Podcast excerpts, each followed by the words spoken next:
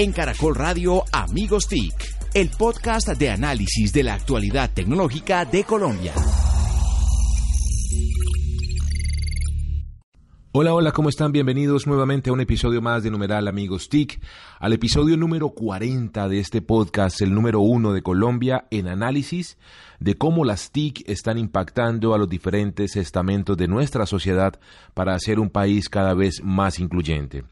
Llegamos muy orgullosos a este episodio número 40 y no podía ser menor que una edición especial de Amigos TIC. Por primera vez en vivo grabamos este podcast invitados por eh, la compañía CenturyLink para hablar de inteligencia artificial y tuvimos como invitado a uno de los líderes, tal vez el más importante líder en temas de ciberseguridad que hay en Latinoamérica. Los invitamos a escuchar entonces este episodio número 40, edición especial de numeral Amigos TIC.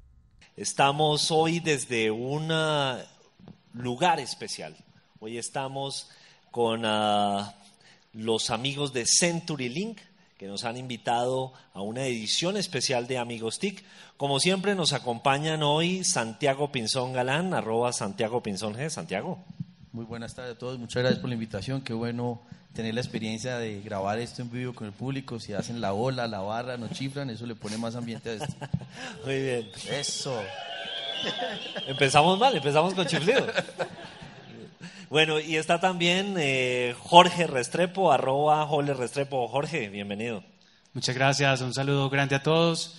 Y yo me perdí cuando pusiste el ejemplo de las radionovelas años 50. Es muy bonito porque Víctor es toda una Biblia y tiene tantos años de experiencia que nos cuenta esas historias de cuando le gusta, ya tenía le gusta 40 boletear años. su edad, nosotros los millennials no nos identificamos así tan rápido. Imagino todos aquí son millennials, entonces tampoco pasa eso, ¿no? A mí me dicen que yo no soy millennial, sino que soy milenario, pero bueno, esa es otra historia. Y bueno, hoy tenemos la ausencia de dos amigos TIC muy importantes. Nos falta la cabeza, quien encabeza, don José Carlos García, arroba José Carlos Tecno. Si lo buscan ya por internet van a creer que es literal el tema de la cabeza, el jet lag de él cuando va a China, que está ahorita en China, es más largo de lo que se puede pensar. Pero tiene, tiene el país en la cabeza, eso es importante. Bueno, y también eh, no nos acompaña hoy don Mauricio Jaramillo, arroba Mauricio Jaramil. Está hoy en Suiza, es lo que nos dijeron. Se supone que está en Suiza porque pues en el tema cibernético uno puede estar en todas partes, pero se supone que está allá. Sí, bueno, no, y José Carlos, bueno, nos ha dicho que está justamente en un evento sobre ciudades inteligentes, está en China, contándonos cómo precisamente el tema de inteligencia artificial tiene que ver con el tránsito, tiene que ver con las redes, tiene que ver hoy con muchísimos campos, ¿no? Entonces, pues a José Carlos y a Mauricio le mandamos un saludo muy especial y no podemos dejar de saludar a nuestra productora estrella, arroba Didiborn. Denise, Bravo. bienvenida. Yo sí traje barra. A mí no me chiflan, yo traje barra.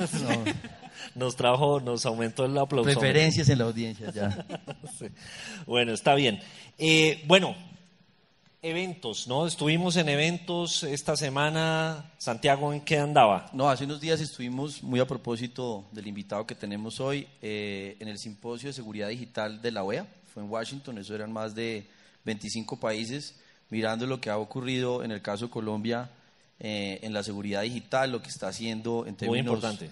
eh, particulares del sector bancario, que seguramente vamos a hablar ahorita, y cómo pues en eso pues un tema de colaboración y de precisamente entre las diferentes naciones ayudar a que la política sea colaborativa para el tema de seguridad digital. Perfecto. ¿Y Jole estuvo en vestido de baño o estuvo trabajando en No, Cartagena? Estoy trabajando en un evento que se llama Más Cartagena.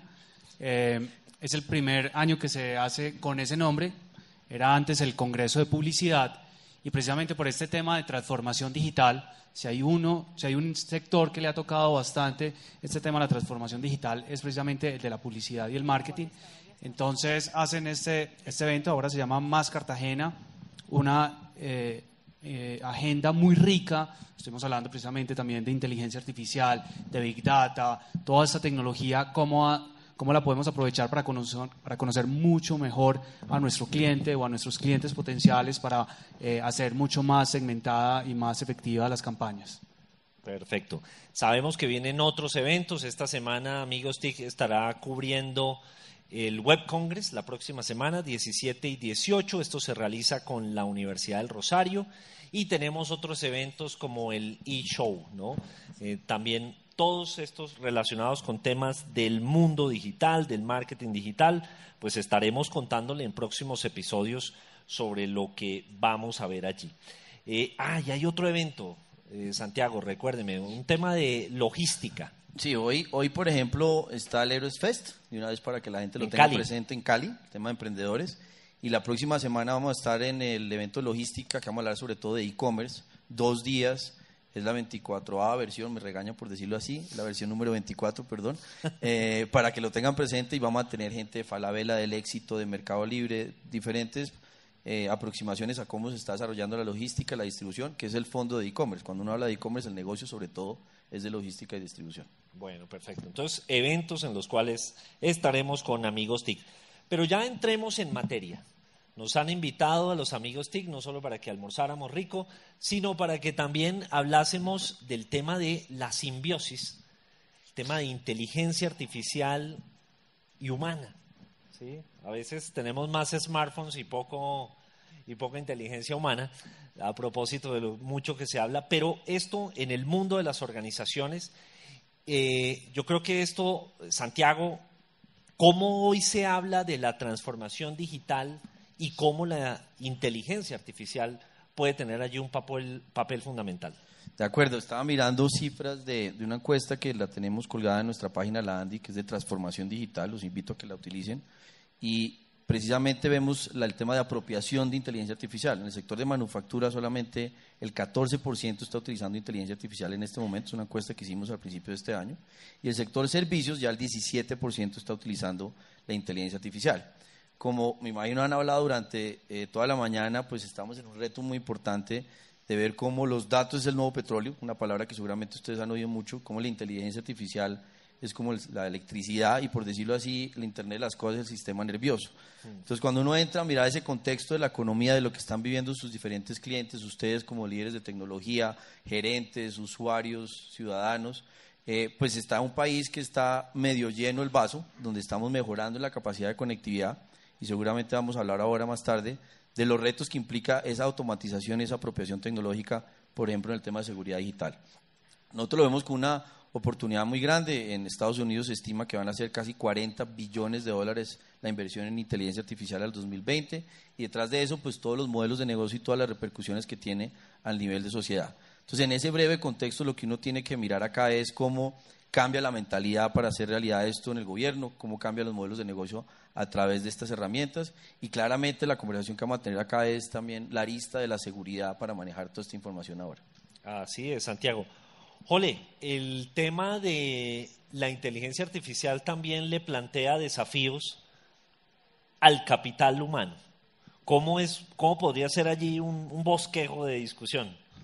lo primero que uno debería hablar es esa relación humano-máquina, humano-máquina inteligente. Y normalmente eh, lo que primero se nos viene a la cabeza es el modelo de nos va a reemplazar la inteligencia artificial nos va a reemplazar y eso se ha hablado mucho, el tema del empleo y demás. Es un modelo posible y seguramente se va a dar sobre todo en algunas, y ya se está viendo en algunos empleos cómo se, está reemplazando, pero hay otros modelos mucho más interesantes. Por ejemplo, eh, esa relación nos aumenta a nosotros como humanos. Vamos a ser humanos aumentados. De hecho, ya somos humanos aumentados. Eh, ¿Ustedes cuántos teléfonos de memoria se sabían hace 15 años? Sabía muchos, el de la mamá, el de la novia, tal, se sabía mucho, tenía una, una lista. Ahora, ¿cuántos no sabemos? Uno máximo, el de las llamadas de emergencia. Esa capacidad de memoria que teníamos acá, ¿a dónde la llevamos? A nuestros dispositivos. Entonces nuestra memoria ya está aumentada. Ahora es la capacidad de procesamiento la que con inteligencia artificial pues vamos a, lograr. Este supuestamente es el Mate 10, no, es el Mate 10, pero que supuestamente eh, tiene inteligencia artificial y uno lo empieza a ver como él te va proponiendo, cuando uno va chateando te va proponiendo y ya pues me entiende parse y otras cosas más el, el dispositivo. Entonces el aumentar es uno de esos modelos. Otro es el de cocreación. ¿Cómo empezamos a cocrear con inteligencia artificial? Y los invito, eh, seguramente muchos de ustedes ya lo han probado, eh, hacer un logo con inteligencia artificial. Ya hay muchas plataformas abiertas. ¿Quién ha intentado hacer un logo con inteligencia artificial? Pocos. Los invito a que googleen logo con inteligencia artificial y cómo en conjunto se co-crea y, y en cinco minutos logras hacer un logo impresionante con inteligencia artificial usando plataformas que están en línea. Entonces, eh, no es solamente el tema de nos va a reemplazar, sino que hay otros modelos, hay muchos más posibles, pero este tema de aumentar y co-crear es clave. Rápidamente hay que hablar de las competencias del siglo XXI y eso, y eso evoca que tenemos que estar todo el tiempo preparándonos, capacitándonos, pero sobre todo un llamado al sistema educativo a que cambie a esas competencias del siglo XXI de las que tanto se hablan.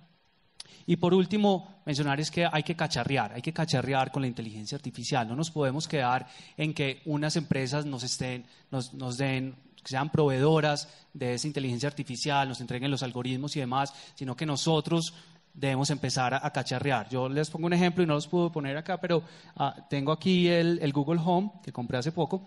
Eh, pues compraste la Alexa. Yo tengo la Alexa. Trabajo los ¿Alguno, ¿Alguno tiene acá el Google no Home? Lo puede, porque no, hay conexión acá, pero yo me compré mm. el Google Home y lo primero que hice fue empezar a, a, hackearlo. Entonces yo dije, bueno, ¿y cómo puedo hacer para que me prenda y apague las luces? ¿Cómo puedo hacer que le entienda a mi hija de tres años? Eh, y al final, pues también para que me suba al ego, yo le pregunto quién es la persona más linda del mundo y él me contesta. que tus hijas o tu esposa. Jorge Restrepo. No, le contesta que es una buena pregunta, pero no le contesta. Pero, pero no, eso, eso además lo hago para conferencias porque eh, supuestamente el primer objeto inteligente y la primera inteligencia artificial fue el espejito de la, de, la bruja de, de Blancanieves. Esa fue la primera versión de un, de un objeto inteligente. Entonces, lo que sí los invito es a cacharrear, cacharriemos con la tecnología y hay muchas plataformas abiertas. Bueno, muy bien.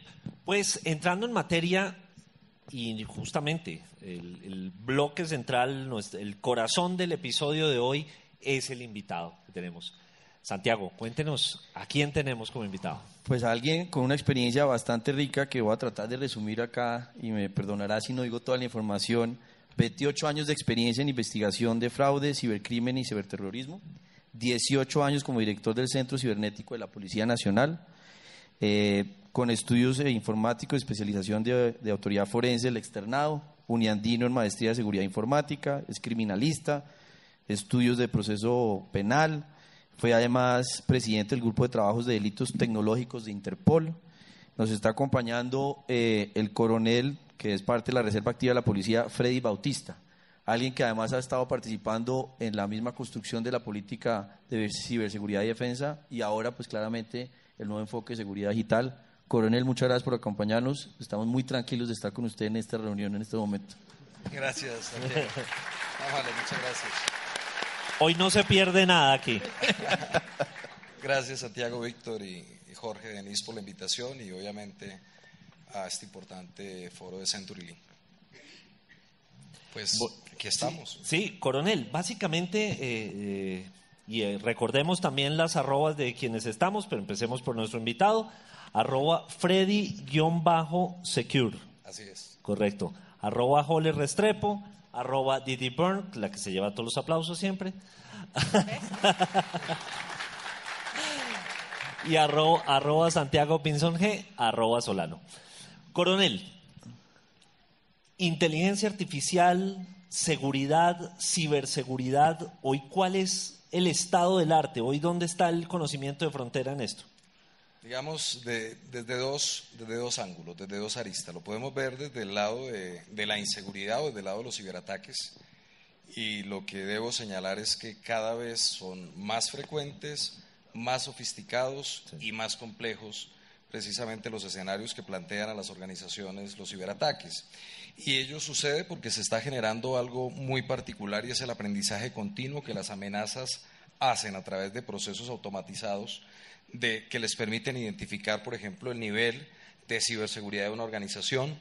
Hay algo bien particular, en el, en el mercado ilegal de las ciberamenazas se encuentran servicios de crimen como servicio, crime as a service, en los cuales se puede comprar por parte o contratar por parte del ciberampa, de los cibercriminales, servicios de testing de malware o servicios counter antivirus. ¿Qué quiere decir esto? Cuando se está programando un ataque a una organización, a una compañía, a un banco, a cualquier objetivo que tiene el cibercrimen en el mundo, pueden y ellos tienen la posibilidad de empezar a hacer un escaneo de vulnerabilidades, digamos, de manera automatizada. Eso, digamos, con el fin de identificar, uno, el nivel de madurez de seguridad que tiene el potencial objetivo que va a ser objeto de ataque, y dos, con el ánimo de identificar cuál es el malware que sería más efectivo, o el virus, o el, o el programa malicioso, que sería más efectivo de cara a determinada organización. Ese proceso ya automatizado ha generado que estemos constantemente bajo ataque y esa premisa que se dice de que nueve de cada diez empresas reportan ataque porque la décima no se ha enterado que ya ha sido atacada, pues digamos, básicamente se cumple esa premisa hoy en la realidad y es por eso. Y algo también, digamos, muy, muy particular y que se está presentando actualmente es el nivel de sofisticación. ¿Y por qué?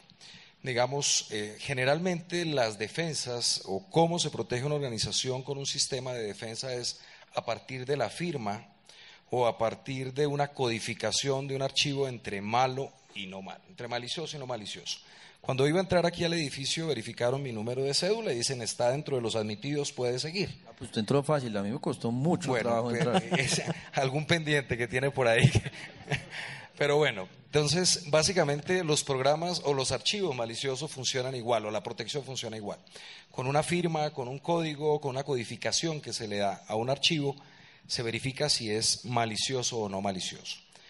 Eh, procesos de inteligencia artificial están permitiendo o están generando que los archivos maliciosos se ofusquen, se oculten o se modifiquen de tal manera que logren burlar esas barreras de malicioso y no malicioso y entran a la organización. Ese, digamos, en el primer escenario. Y en el otro, que es más, más complejo, es que logran entrar porque son amenazas que se llaman de día cero en el mundo de la seguridad, es decir, que nunca han sido identificadas, que no están codificadas previamente, logran entrar y empiezan a identificar procesos o, vulnerabilidades ya del comportamiento de una empresa a partir de un estudio previo que han hecho. Hábitos que tiene un usuario, páginas que visitan, actualizaciones que tiene un sistema, conexiones que hace un usuario desde su teléfono, digamos, a sitios de ocio, sitios inseguros, sitios de streaming, por ejemplo, que podrían permitir la descarga de un programa malicioso y hacia allá el programa malicioso identifica que debe ir y rechaza, por ejemplo, ciertos lugares de la organización que sí están protegidos. Aprenden digamos, los virus se vuelven más inteligentes y aprenden para burlar los mecanismos de seguridad. Eso del lado de lo malo, ¿no? Por el lado de la seguridad, pues ocurre, ocurre igual. Claro, Santiago. Claro. Coronel, en ese contexto y que estaba preguntando Julio, poniendo también el, el tema de talento, es muy importante porque claramente la inteligencia artificial nos va a ayudar en optimización de procesos, en productividad, en muchas de las cosas que estamos viendo. ¿Cómo está Colombia? Porque es una oportunidad también para generar empleo o para identificar el talento que podría ser eh, pertinente, y estamos hablando de habilidades. En ese sentido, ¿dónde estamos o qué deberíamos estar impulsando a través de los diferentes procesos de formación de la academia, técnicos, en ese, para ayudarnos a que Colombia esté, y pues detrás de eso, un cambio también cultural? Claro, yo con orgullo lo digo, digamos, a lo largo de la experiencia de lo que he identificado Colombia como un país líder en la región. Y digamos en la región, lo puedo decir desde México hasta el cono sur del continente, y somos siempre un referente. Colombia tiene unos modelos, digamos, asociados al tema de transformación digital, hacia el tema de la ciberseguridad muy fuertes, que nos hacen referentes siempre en Centroamérica, en Sudamérica, por varios conceptos. Uno, tenemos una capacidad del ámbito académico de crear unos profesionales que son muy apetecidos en el ámbito regional. Dos, somos punto de referenciación en modelos de prácticas de ciberseguridad basadas en modelos innovadores, por ejemplo, en la correlación de datos, en el tema de qué es la correlación de datos, pues tomar, imagínense que cada uno de ustedes sea, aquí los asistentes sean una empresa, sean una compañía y tengan un universo de novedades, de ataques, de eventos, de inseguridad y hemos desarrollado procesos, me refiero al sector colombiano dedicado a la ciberseguridad y a procesos, digamos, de transformación digital basados en inteligencia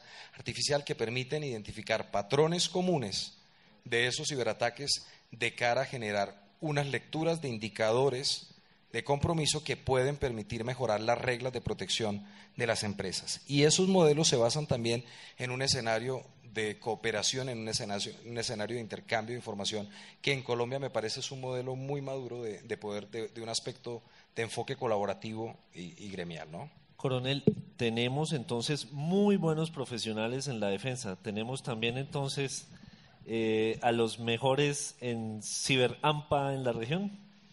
Desafortunadamente la respuesta es sí. Digamos, tristemente somos referente y ahí tiene, tiene varios aspectos. Digamos, Colombia tiene una ubicación geográfica que es absolutamente valiosa y hermosa. Tenemos costas sobre el Pacífico, sobre el Atlántico, tenemos un punto de, comunicación que en dos horas nos ponen en pleno corazón de Centroamérica y en tres estamos ya casi que pisando Argentina.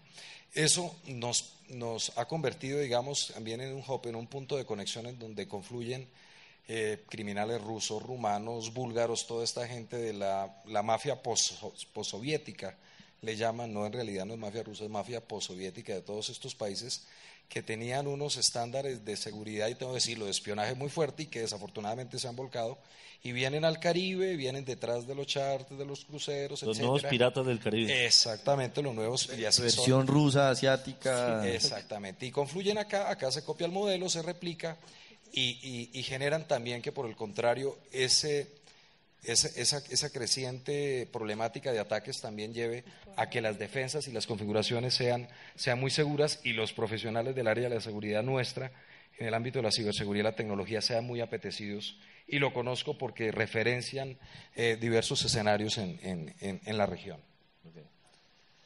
Eh, Santiago, yo creo que usted también se hace unas preguntas alrededor de la banca, usted que ha venido acompañando a los empresarios en su transformación digital, ¿el tema de la seguridad es una preocupación? Sí, y inclusive el año pasado, no sé si ustedes estuvieron presente, eh, se presentó una encuesta, la gran encuesta de Mintic, y hablaba que el 83% de las compañías no tenían protocolos de seguridad, que eso es una forma de ver eh, las implicaciones de, lo que es una cultura y de cómo está uno abordando este tema. El otro tema interesante aquí es la, el estudio que hizo precisamente la OEA para Colombia, se le preguntó a diferentes empresarios de diferentes tamaños, cómo estaba manejando eso y ya bajando al tema del sector financiero, pues importante que lo nos comente acá, eh, han venido dándose pasos interesantes. Eh, Bancolombia, por ejemplo, ha venido avanzando en una solución eh, que combina esa inteligencia artificial, ese tipo de, herramientas para hacer... El, exacto, ese. Y entonces, coronel, en ese sentido, ¿cómo está Colombia en el sector financiero, en el sector bancario, avanzando en la materia?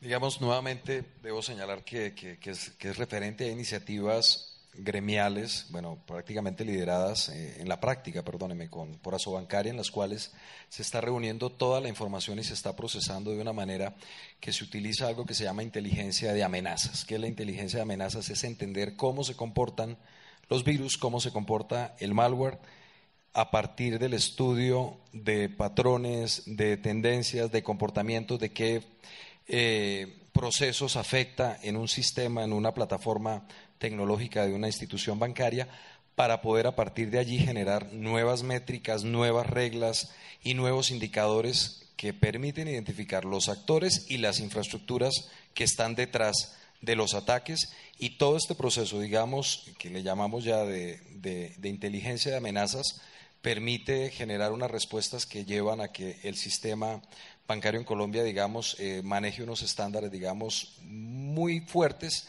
y en el ranking, digamos, estemos muy valorados como líderes en la región en la materia. Coronel, ahora como personas, ¿cómo nos podemos proteger? Además de la típica de no entrar a sitios como los que entra algunos de los que no están, los que no están acá, amigos José Carlos, que queden en el podcast inquietos a otras horas de la noche. ¿Qué otras consideraciones eh, deberíamos tener? El tema y ahí, es bien, bien, importante ¿eh? lo que usted está planteando. Antes de, entrar acá a este panel, estaba, digamos, acompañando dos, dos, procesos simultáneos de dos personas que acudían, digamos, pidiendo cierta orientación. Una de ellas eh, trabaja, digamos, en una agencia en la cual su imagen es muy importante, tiene un número de seguidores muy importantes en Instagram eh, y básicamente su actividad comercial se desarrolla a partir de de ese proceso muy vinculado al tema de marketing, digital y publicidad y demás. Esta persona es contactada vía WhatsApp, puede ser en cualquier servicio de mensajería, para este caso en particular es, WhatsApp, y le dicen que revise una publicación que ella acaba de hacer y que está generando cierto ruido en redes porque aparentemente está haciendo una mala referencia de un servicio que ella había adquirido. Ella dice, no, no creo porque yo no he publicado nada. Me dijo, revisa, mira el enlace. Y le envían una cuenta de un perfil en Facebook en el cual le han robado su identidad y la suplantan y ella da clic. automáticamente da clic, la redirecciona a la navegación a esta red social Instagram, ella nuevamente se loguea y le roban sus credenciales y le secuestran su Instagram. Entonces, si es una persona que tiene cerca de ciento tanto mil seguidores, que su actividad comercial, y empiezan a generar eh, un proceso extorsivo alrededor de, de, Instagram. Mira cómo ahí la ingeniería social, el engaño de los criminales apunta a este tema. Y la otra que está sucediendo viene con el tema de configuración de servicios elementales nuevamente, por ejemplo, de WhatsApp. ¿Quién de nosotros tiene limitada la opción de impedir que, o mejor, de permitir que solo nuestros contactos en WhatsApp vean la foto de perfil o, se, o vean nuestros datos asociados al perfil de WhatsApp. Creo que, pues si la tienen Preguntemos, ¿quiénes aquí tienen eso? Bueno, excelente. este es un público. ¿De qué sectores son? ¿De qué trabajan? Porque, pues, Y ¿no? nosotros así. Minería, no sé en qué trabajan. ¿Y, y por, qué, por, qué planteo, e- por qué planteo ese escenario, Santiago? Esta persona no tiene esta restricción y lo que hacen es que le toman la fotografía, crean con un número nuevo, un perfil nuevo, similar al de ella, le han hecho un estudio de ingeniería social y empiezan a comunicarse con sus contactos, a decir, oye, necesito mandarte una información, ¿me das tu cuenta de correo? Me das tu cuenta de correo y paulatinamente en menos de una hora contactan a 10 de, de, sus asociados, de sus contactos en el perfil y empiezan a enviar correos con phishing, es decir, con enlaces. Como el origen es el WhatsApp de ella, aparentemente la fotografía de ella con su nombre, pues todas estas personas dan clic sobre esos enlaces claro. y seguramente infectan sus teléfonos. Esto en concreto, Jorge, es para decirles que desafortunadamente debemos tener los niveles de alerta desde dispositivos como estos muy asociados al tema de engaño, eso se llama ingeniería social, eh, la astucia que tienen los criminales la llamamos generalmente, eh, o se llama ingeniería social, y es todo ese proceso de poder obtener información en redes sociales, en fuentes públicas, eh, para poder generar falsos perfiles y conseguir sacar información de manera desprevenida. El robo de identidad, por ejemplo, sí. que se utiliza mucho en el tema de fraude. Y lo segundo es eh, que sé que no es un problema grave cuando sea nativo digital, pero que sigue siendo, digamos, uno de los mayores vectores de ataque es que el error humano, la mala configuración de los sistemas sí que abre muchas posibilidades, por ejemplo, ventanas para que los ataques se hagan. Me, si me permite, Víctor, voy a hablar claro, algo que tengo en mente en este momento que, que me pareció. Nosotros tenemos acceso a unos reportes que se llaman las evaluaciones, se hacen anualmente por Interpol y por Europol, es decir, las, las, organizaciones policiales internacionales. Estos informes además son públicos. A las evaluaciones del crimen organizado asociado al mundo de Internet. Se llaman IOCTA por sus siglas en, en inglés. Básicamente es Internet Organized Crime Threat Assessment, evaluación de amenazas asociadas al crimen organizado en Internet. Y allí sí que el robo de identidad marca una de las del, top de los primeros lugares de amenazas ¿Y eso cómo va? Imagínense ustedes que quien chatea con ustedes o quien los contacta es básicamente un servicio de chatbot que criminales, a partir de hábitos que a usted le interese, de imágenes robadas, de voces, de comportamientos, y usted termina interactuando y en ocasiones, por ejemplo, para el tema de love scam, de estafa de amor, terminan enamorándose de robots. Contarle a José Carlos y a Mauricio ese tipo de información. terminan enamorándose de robots para luego llevar a escenarios de sextorsiones. ¿Qué es eso? Ajá. Termina la persona desnudándose frente a una webcam y luego ya interactúa el humano por detrás solicitando transferencias de criptodivisas o solicitando. Imagínense, uno, ahora uno extorsionado por robotina. Y exactamente, no. más o menos, y eso, y eso está ocurriendo. Y debe, y debe. No. Son chatbots que, chatbots que han sido previamente preparados con determinados gustos, con de, determinado lenguaje, imágenes que ellos identifican dependiendo del punto de conexión de la potencial víctima. Entonces, es un tema en donde, digamos, hay que estar muy, muy atentos para Cosas no que en los años 50 ustedes jamás imaginaron, Víctor. No, no, no. Sí, jamás. Robotina no existía como concepto en esa época. ¿Quién es tampoco. Robotina? ¿Quién? Eh, tiene barra, tiene barra, ¿no? Diga, pero, pero esto, esto, coronel, es una especie, lo que nos contaba ahora es como el grooming, que es un fenómeno que se da mucho con niños, con adolescentes, pero esto de una, esta suplantación, lo que nos contaba por WhatsApp, con personas que de este nivel, muy formados, con una, una capacidad, con un tipo de interacciones que uno no se imagina. Pero eso también cuando en el móvil, que hoy tenemos el desafío de que desde el móvil tenemos una vida personal y tenemos una vida profesional, tenemos allí la la oficina, la sucursal de la oficina, queda expuesta la organización cuando hay malas prácticas, cuando nos hacen inteligencia social. E- Exactamente, Víctor. Mira, esa técnica se llama spear phishing. Generalmente nosotros conocemos el phishing normal, que es este enlace que llega en un correo pidiéndonos que hagamos clic. Los criminales saben que los mecanismos de protección ya permiten filtrar mucho y la tasa de infección llegó a ser 7 de 100, apenas un 7%. Y ellos evolucionan y lo que empiezan a trabajar son técnicas de spear phishing o phishing personalizado. ¿Qué quiere decir esto? Estudian la víctima, saben los hábitos, los gustos que consulta, saben con un grado muy alto de posibilidad de clic, de que dé clic, porque la tasa alcanza a subir al 70% en la- en la conversión. ¿Qué le va a interesar a Víctor, a Santiago, a Jorge, al coronel Bautista, a Denise y va a dar clic? No, a mí Estimada, definitivamente no me querida, interesa lo mismo que le interesa a ella. Va a decir, querida Denise, lista, estimada Denise, envía el mensaje y ya, con ese grado de familiaridad y con un cuerpo del texto o con un mensaje sugestivo logra, y generalmente nosotros, como tú dices, llevamos la oficina acá.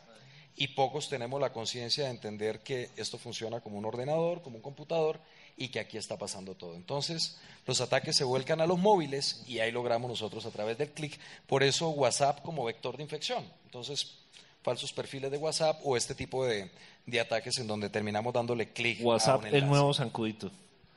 Santiago. No, varios temas. Eh, hace poco el fiscal general anunció que gracias a una combinación de inteligencia artificial había logrado encontrar casi un billón de pesos, eran como 750 mil millones de pesos en fraudes al sistema salud. O sea, temas de cobros, temas que, que porque hemos hablado de todo lo negativo. Ahora miremos un poco lo positivo que nos puede generar la inteligencia artificial para, para enfrentar eso.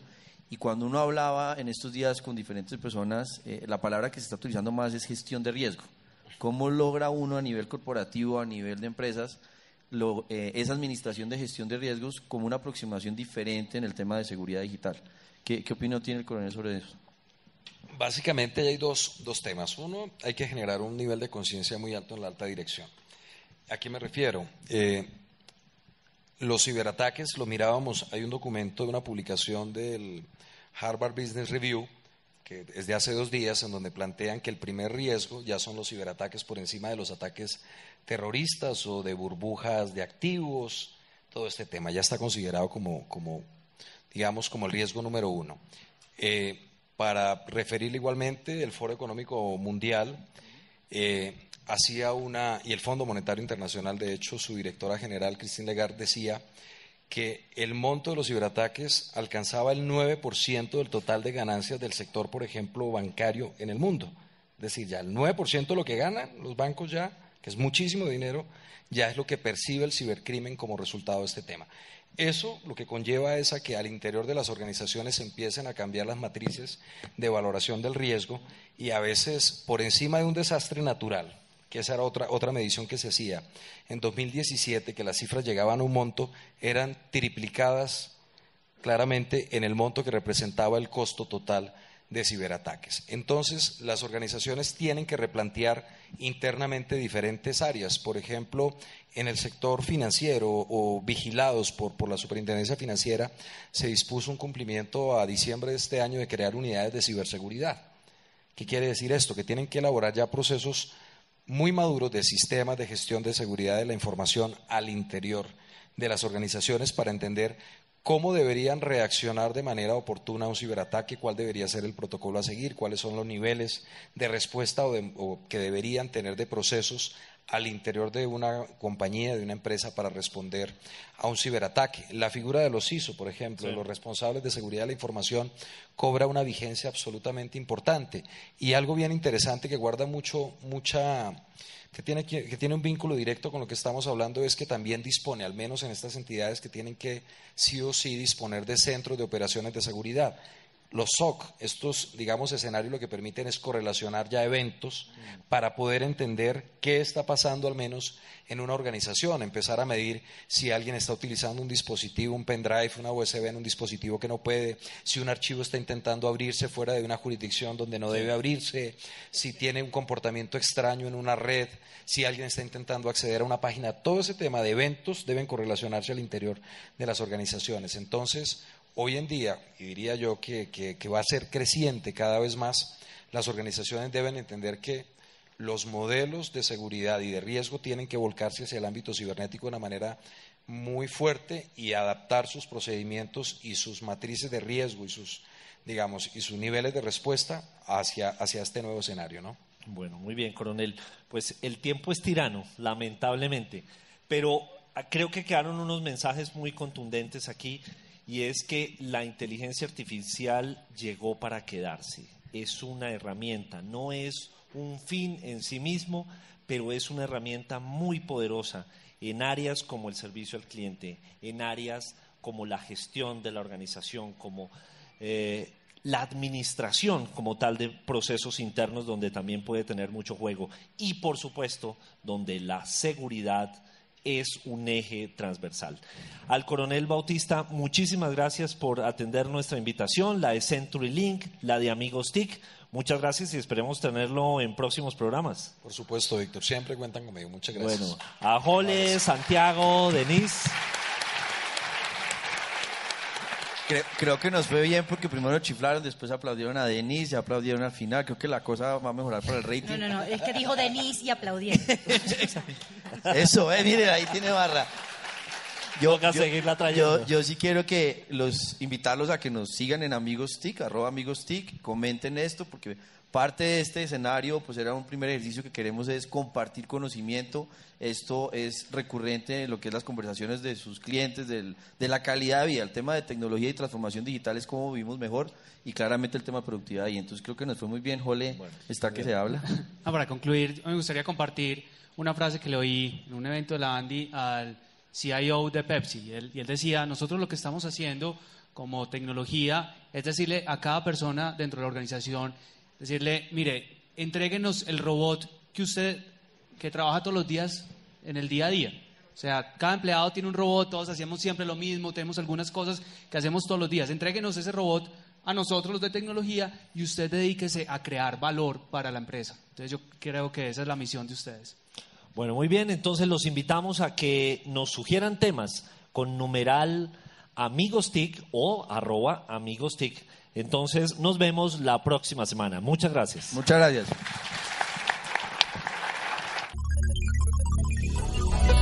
En Caracol Radio Amigos TIC, el podcast de análisis de la actualidad tecnológica de Colombia.